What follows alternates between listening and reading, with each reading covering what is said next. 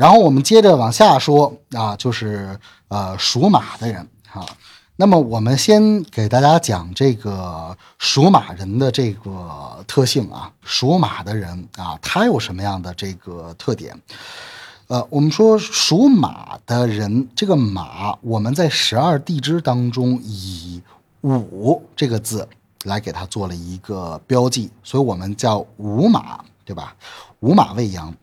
这个属马的人呢？这个天生是非常的刚烈的，他的性格是非常的刚烈的，而且呢，他有傲骨，内心非常的倔强，而且有冒险的精神啊。这个午午啊，这个子午卯酉的这个午，在五行的属性当中，它是属火的啊，因此属马他的内心是比较刚烈的。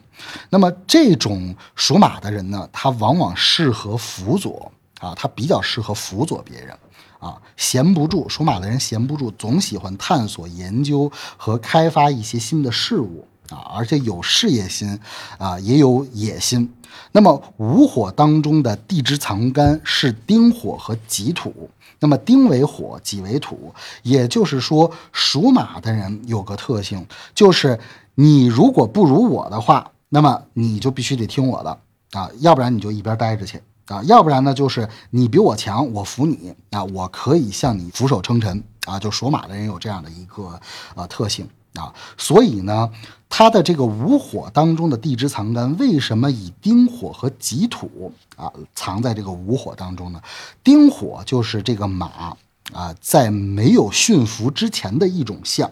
所以以丁火啊这个来藏在这个呃午火的这个这个这个地支当中。那么也就是说，丁火是比较比较强烈的、刚烈的，在没有驯服之前的话，以丁火来表达。己土的话呢，是马在被驯服之后的一种状态啊。己土它相对来说的话就比较平稳了啊。这个马它一旦被一个人降服啊，或者是降服之后，那它就是说俯首称臣了啊。这个马就是一个比较平和的一个状态。那么属马的人呢，他的优点就是说他很有谋略。啊，你有什么样的事情，你找属马的人，他能够给你出主意、出方案啊，给你建议啊。那么这个马和蛇呢，它是有共性的，因为蛇的它的这个十二地支的这个标记是四火，马是五火。那么这两两者的话呢，都是这个火，就是四火和四火和五火。那么马呢，它也可以化龙。我们刚才说蛇是可以化龙的，其实马也可以化龙。啊，我们经常说龙马精神，所以这个马它也是向上的、求上进的，而且呢，马这个生肖是非常的有佛缘的，而且非常有仙根啊，就是因为它的这个，它如果属马的人要是修道的话，或者是搞这个修行上的这些事情的话，它是非常有悟性的啊。那么属马的人，他的本气啊，百分之七十是丁火。啊，那么这个丁火呢，也被称为是佛前灯，啊，我给你们举个例子，比如说这个咱们最熟知的这个南怀瑾，啊，南怀瑾老先生他就是属马的，啊，他就是比较有佛缘，也比较有仙根，啊，那么这个属马的人要去修道修佛的话，啊，那是非常厉害的，但是大部分属马的人还是会追求世间上的这个事业，啊，那么属马的人缺点呢，就是因为。他有这个才能，呃，所以他会傲慢傲娇啊，所以呢，属马的人呢会因为自己的傲慢而犯错啊，所以呢，有一个词叫马失前蹄啊，马失前蹄的话是什么意思？就是栽跟头了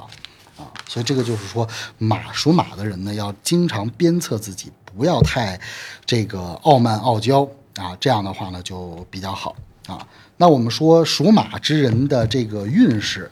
啊，那属马的话呢，明年到了二零二四年甲辰年啊，它是不犯太岁的。我们首先来说是不犯太岁的，因为我们现在一提到这个犯太岁，就有点害怕，对吧？很很很多人都是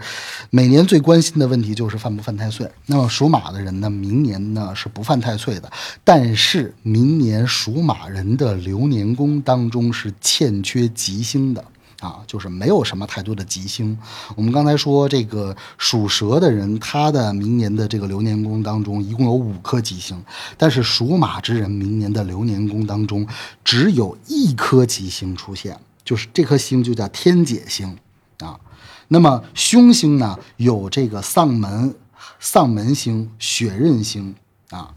这个都是啊比较凶的一些星，但是我们刚才说这个吉星有天解，天解是什么意思？天解就是说你有任何的灾难、纠纷或者是困扰、挫折，天解星啊都可以帮你去解一下啊，就是就只有天解星这么一颗星，但这这一颗吉星还是不错的。那么凶星就是丧门和血刃，那么一般需要注意什么呢？就是属马的人明年要特别关心家中长辈的啊这个身体健康啊身体健康要关心这个长辈啊。然后新的一年呢，就是呃尽量啊去多帮助他人啊。如果你去帮助别人的话呢，也可以增加你自己的这个运气。啊，事业运方面，属马的人明年并不太受影响，